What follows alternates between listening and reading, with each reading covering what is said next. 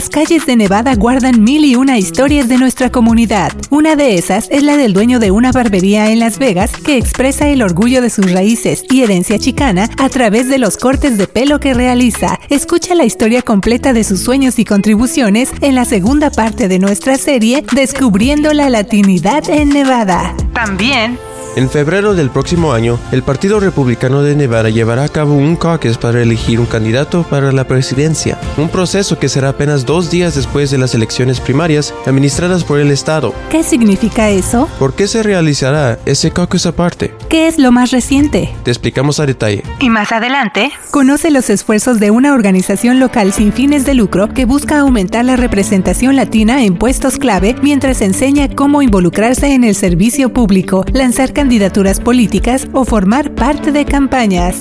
Así comienza Cafecito Nevada. Bienvenidos. Este es el sonido de Chops Barbershop en el centro de Las Vegas. La importancia de la identidad, la familia y la perseverancia son temas con los que muchos latinos se pueden identificar. Esas características compartidas se llaman latinidad y esa latinidad es parte de la experiencia que se puede encontrar en Chops. Les saluda la editora Luz Gray con el sitio de noticias en internet de Nevada Independent en español. Y bueno, con mucho gusto les doy la bienvenida a Cafecito Nevada, donde hoy le presentamos la segunda y última parte de nuestra serie Descubriendo la Latinidad en Nevada. Esta es una serie en la que miembros de nuestra comunidad hablan sobre sus raíces, sus sueños, sus contribuciones, cómo expresan su latinidad y otros aspectos. Así que también invitamos desde ahora a escuchar la primera parte de la serie, donde conocimos las historias de Gerson Chávez y Vanessa de la Cruz. Ellos son dos miembros de nuestra comunidad que viven en el norte de Nevada y que bueno, pues ellos han encontrado en el baile una manera de expresar su latinidad, una historia que nos preparó nuestra colega Alex Curro, así que usted la puede volver a escuchar, solo visite nuestro sitio de internet de Nevada Independent en español. Pero bueno, ya para ir entrando en detalles con esta segunda parte, también saludo con mucho gusto a mi colega Janel Calderón. Hola Luz y amigos de Cafecito Nevada. Hoy vamos a conocer más acerca de Ernest Madrid y de cómo la pasión por sus raíces, su comunidad y sus sueños lo llevaron a abrir su barbería Chops en Las Vegas. Es un negocio que Ernest también ve como una manera de representar su propia herencia chicana. Esta es su historia. Vamos a escuchar. I think being the Mexican American that's actually born here, that's That's Chicano. That's the bottom base of everything. Creo que ser un mexicoamericano que nació aquí es ser chicano. Eso es la base de todo porque no somos mexicanos. La frontera me cruzó a mí. Yo no crucé la frontera. Esa es la voz de Ernest Madrid, quien ha luchado por encontrar su propia identidad como norteamericano y también como indígena mexicano. Ernest comenzó a cortar cabello a los 13 años para poder usar el dinero que su madre le daba para cortes de cabello en lugar de dulces. Fue hasta mediados de sus 20 años que consideró cortar cabello como una carrera en lugar de solo un pasatiempo. Y así, para seguir su pasión y también representar su propia herencia chicana, él abrió la barbería Chops, o en inglés Chops Barbershop, en el Distrito de las Artes de Las Vegas. Ese nombre es por Chops, su apodo de toda la vida. La barbería es amplia y tiene sillas antiguas y muchos espejos y también las sillas de espera están decoradas con cerape. Vamos a escuchar un poco más de lo que me dijo Ernest. All those people sitting in your barbershop at one time having a common ground, a common conversation, that's community. That's what you want to give back to. Y así, todas esas personas sentadas en tu barbería en algún momento, teniendo un terreno común o una conversación común, eso es comunidad. Eso es lo que quieres devolver. Esa es la vibra. Esa es la cultura. Y si puedo mostrarles lo que significa ser un chicano, o no necesariamente ser tan mexicano o tan estadounidense, y tener eso aquí en mi tienda, creo que mi tienda ha tenido éxito en ese sentido.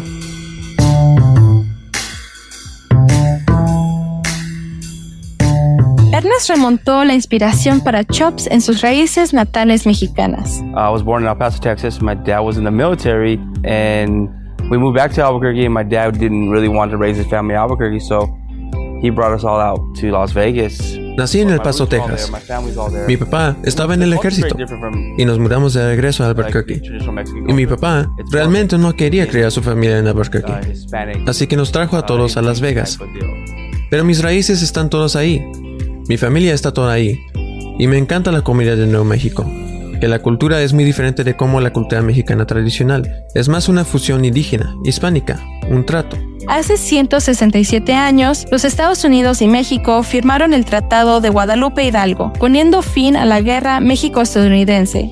México perdió más de la mitad de su territorio en el acuerdo. Este territorio se convirtió en lo que ahora conocemos como el suroeste de los Estados Unidos. Una de las áreas que solía ser parte de México es el estado de Nuevo México, así como nuestro estado de Nevada.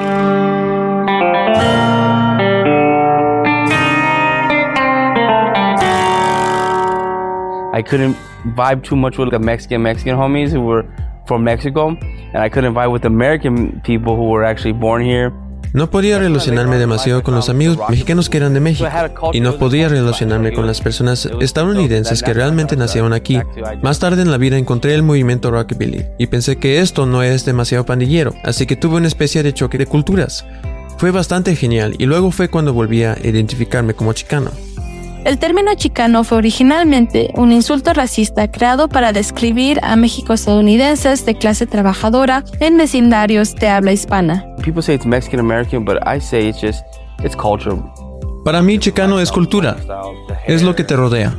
No tiene que ser tu piel morena o algo así. La gente dice que es mexicano estadounidense, pero yo digo que es solo cultura. Así que como el estilo de vida es diferente, el estilo de ropa, el cabello en general, ser un barbero, muchas de estas cortes que hago son cortes de estilo chicano. Y para mí eso es cultura. Trato de transmitirla a la comunidad. Fue hasta la década de 1960, durante el levantamiento político chicano, también conocido como el movimiento, que los mexicoestadounidenses reclamaron el término. El levantamiento abogaba por el empoderamiento social y político para los mexicoestadounidenses a través del nacionalismo chicano. Muchos estudiantes protestaron durante ese tiempo con el lema Viva la raza.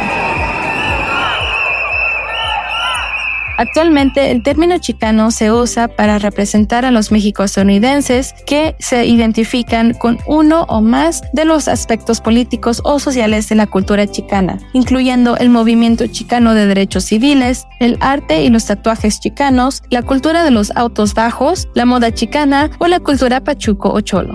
I don't think Chicano really has a look. It's like a feeling that you push through No creo que Chicano realmente tenga una apariencia.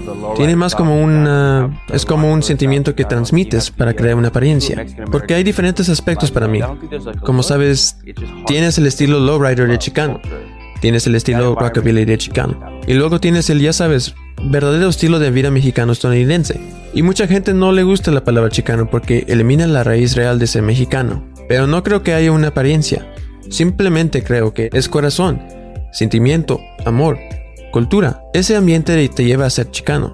A lo largo de los años, Ernest ha enfrentado muchos retos al tener su propio negocio en Las Vegas, incluyendo en noviembre del año pasado cuando hubo un incendio en la parte trasera del edificio. Aunque el contenido de la barbería no fue afectado, la posible exposición al asbesto lo obligó a él y a sus nueve barberos a cerrar el negocio. Pero a través de su comunidad chicana encontró esperanza y una razón para seguir adelante. It's like a respect movement. It's it's something that generations forget. Es como un movimiento de respeto. Es algo que las generaciones olvidan de antaño. Así que es cuando con Zafos comenzó. Es un sello de respeto. Es mostrar el honor y el respeto mutuo. Con es un término en español que significa con seguridad y el término es usado por muchos chicanos hoy en día para significar libertad y respeto. En la vida, como hombre, todo se trata de honor y respeto. Es lo que te hace crecer, es lo que te da carácter, es lo que te define, es lo que te da una razón para levantarte por la mañana. Ernest tiene fuertes valores de respeto arraigados en su herencia chicana y hoy continúa ese legado a través de ser padre.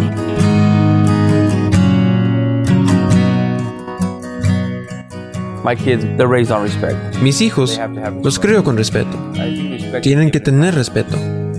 Y no creo que el respeto se gane, creo que se da. Das respeto para ganar respeto. Así que la forma en que crío a mis hijos es, hay una cosa en mi casa donde los hombres cuidan de las mujeres, las mujeres cuidan de los hombres, y hacen que ese amor, y luego ese amor se convierte en una familia. Esa familia se convierte en lo que podrías llamar respeto, ¿sabes?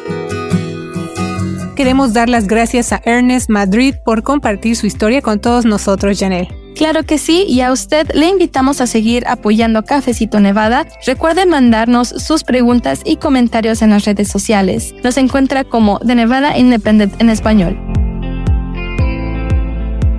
Y bueno, de ahí ahora le paso los micrófonos a mi compañera Michelle Rindels para ir platicando de un tema que está causando cierta confusión en el mundo de la política de Nevada y me refiero al proceso hacia las elecciones primarias para la presidencia 2024, un tema muy importante que de hecho nuestro equipo se está enfocando más en ese tema para entenderlo más y por supuesto podérselo explicar mejor a usted aquí en Cafecito Nevada. Y es que el tema no es para menos Muchos están preguntando, Michelle, a ver, ¿qué es eso de las elecciones primarias? ¿Qué significa eso para mí como habitante del estado de Plata? ¿O por qué estamos viendo que va a haber un caucus republicano además de las elecciones primarias presidenciales estatales? Eso no está tan fácil de entender, Michelle. Así es, Luz. Para ir entendiendo un poco mejor, primero hay que decir que por primera vez en más de 40 años, el próximo 6 de febrero, Nevada va a llevar a cabo elecciones primarias para la presidencia en lugar de asambleas electorales o caucus. Una elección primaria es cuando los votantes registrados seleccionan al candidato que en su opinión debería ser el candidato para la presidencia de un partido político o para un cargo de elección popular en las elecciones elecciones generales. Las elecciones primarias también se utilizan para elegir a representantes o delegados que van a ir a las convenciones nacionales. También las elecciones primarias se llevan a cabo a nivel estatal y local y se hacen antes de una elección general como la que vamos a tener aquí en el país el 8 de noviembre del próximo año. Aquí en Nevada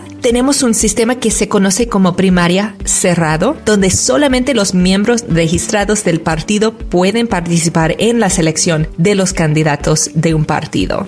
Ok, Michelle, pero hemos visto otros cambios últimamente. Digamos que ese proceso que nos explicas hacia las elecciones primarias para la presidencia 2024 estaba transcurriendo sin cambios, pero hace poco el Partido Republicano de Nevada tomó la decisión de hacer un caucus aparte que será el 8 de febrero, es decir, dos días después de la elección primaria estatal. ¿Por qué hicieron ese cambio y qué más debemos saber, Michelle? Sí, Luz, como dices, en febrero los republicanos de Nevada van a participar en dos elecciones, que son una primaria y un caucus. Eso es para expresar su apoyo a quien creen que debería ser el candidato republicano a la presidencia. Y eso es lo que está confundiendo a algunos votantes y también a algunos políticos. Pero algo que nos puede ayudar a entender mejor es que después de 40 años de realizar un caucus en persona en Nevada, los legisladores aprobaron una ley en 2021, respaldada principalmente por los demócratas, que cambió el sistema de nominación presidencial del Estado a una elección primaria. O sea, antes teníamos asambleas o caucus en persona en un día y ahora, en lugar de ese sistema, vamos a tener un modelo de elecciones primarias con más opciones para votación. En la elección primaria, los votantes pueden llenar su boleta electoral a cualquier tiempo después de que la reciban o votar en una casilla y todo es privado. Entonces, cada votante registrado, tanto demócrata como republicano, va a recibir una boleta electoral por correo antes de la elección para participar. Va a haber una votación anticipada en persona antes del día de la elección, el 6 de febrero. Registro de votantes al mismo día, entonces puede cambiar su partido de registración. Y los funcionarios electorales locales van a catalogar los resultados. Así es, pero otro punto es que el Partido Republicano de Nevada no está de acuerdo con el cambio y por eso van a seguir el sistema de caucus y no el de la elección primaria administrada por el Estado. Ese caucus de hecho está planeado para ser dos días después de la primaria estatal como ya lo habíamos mencionado. Eh, Michelle, ¿por qué tomaron esa decisión? Sí, Luz. Ellos dicen que tienen derecho a elegir a su candidato presidencial de la manera que quieren y que van a utilizar los resultados de su caucus en lugar de la elección primaria que administra el Estado. El Partido Republicano de Nevada dice que eso es para otorgar los delegados presidenciales de Nevada en la convención de nominación republicana. También dicen que van a pedir una identificación de votante y que solo van a usar boletas de papel y no un sistema electrónico. Eso es diferente al sistema electoral actual que hay en Nevada, donde no se pide identificación para votar y el conteo de votos eh, se hace electrónicamente.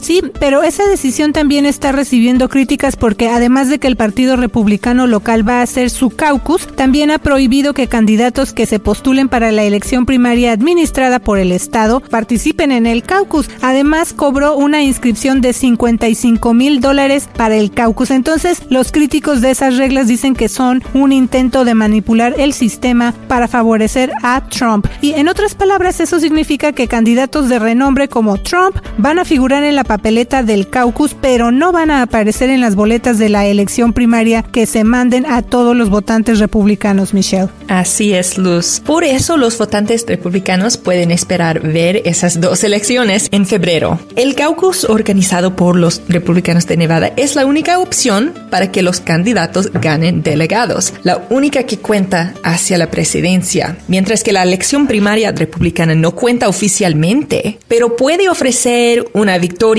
simbólica antes del caucus y probablemente van a incluir muchos más votantes que el caucus. Y como parte de lo más reciente en cuanto a las elecciones primarias estatales, hace unos días se dio a conocer que el ex vicepresidente Mike Pence se convirtió en el primer candidato de alto perfil en presentar su candidatura para elección primaria estatal y que no va a participar en el caucus del Partido Republicano de Nevada. Se considera que esa decisión del ex vicepresidente Pence, que refleja la división que hay en el Partido Republicano de Nevada en cuanto a hacer un caucus a dos días de la elección primaria, estatal. ¿Qué significa esa estrategia entonces, Michelle? Bueno, eso le podría brindar al ex vicepresidente Pence la oportunidad de ganar atención para obtener una victoria en una contienda presidencial a nivel estatal que no incluye a Trump. La decisión de Pence de no participar en el caucus significa que no va a ser elegible para ganar delegados en Nevada, que se van a otorgar según los resultados del caucus y que se van a utilizar para determinar al candidato presidencial del partido en la convención Nacional Republicano de ese verano. Los delegados de Nevada representan casi el 1% del total de delegados nacionales, entonces no ganar esos delegados no van a cambiar mucho a la trayectoria de la carrera, entonces es una decisión estratégica eh, de parte del ex vicepresidente Mike Pence para tratar de ganar una victoria simbólica o en la prensa antes del caucus y, no tienen que participar y competir contra el expresidente Trump. Bueno, pues como decimos, esos cambios pueden ser confusos, pero nosotros vamos a seguir muy pendientes y vamos a continuar preparando más información para usted aquí en Cafecito Nevada para seguirle explicando estas y otras noticias, además de otros temas que le interesan y le afectan a nuestra comunidad.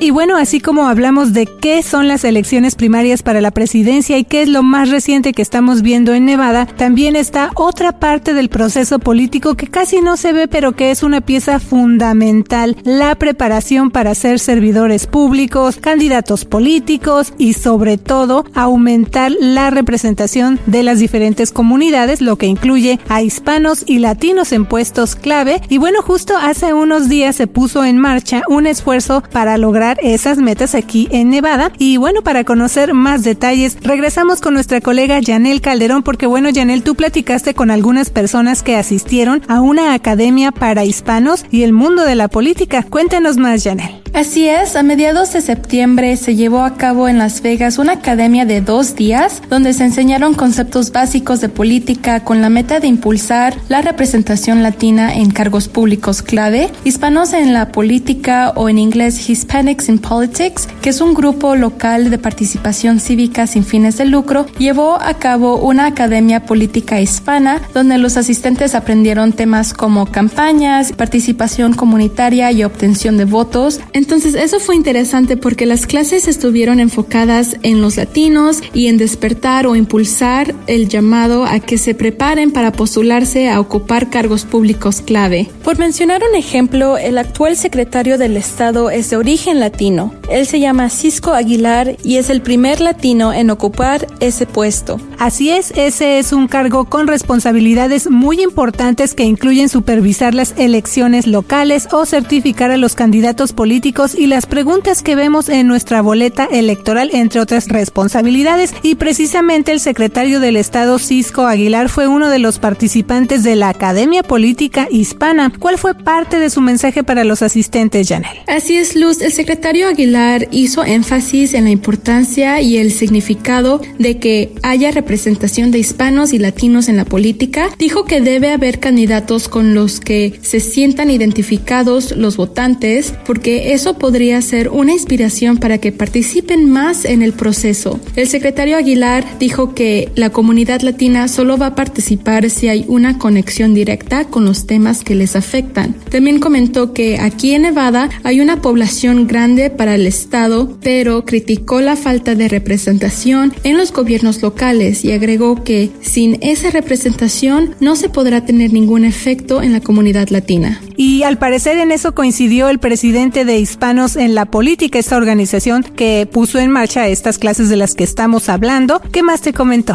Sí, Luz, la falta de la representación hispana en el gobierno local fue uno de los temas centrales de las clases. De hecho, eso también inspiró a Fernando Romero, el presidente de Hispanos en la Política, a realizar otra vez esa academia después de una pausa de 25 años. Y bueno, para darnos una idea, los hispanos y los latinos forman cerca del 30% de la población de Nevada, pero el caucus legislativo latino de Nevada suma solo 8 integrantes, lo que representa casi el 12% de los 63 legisladores que tenemos, Janel. Sí, Luz, otro ejemplo son los servidores públicos de origen latino Isaac Barrón y Ruth García Anderson. Ellos son dos de cinco integrantes del Consejo Municipal de North Las Vegas, representando así el 40% del Consejo en proporción a los que constituyen el 42% de la población de North Las Vegas. También las concejales latinas de Las Vegas, Olivia Díaz, Victoria Seaman y Nancy Brun, constituyen tres de siete integrantes del Consejo Municipal, pero el Consejo Municipal de Henderson y la Comisión del Condado Clark no tienen miembros latinos o hispanos.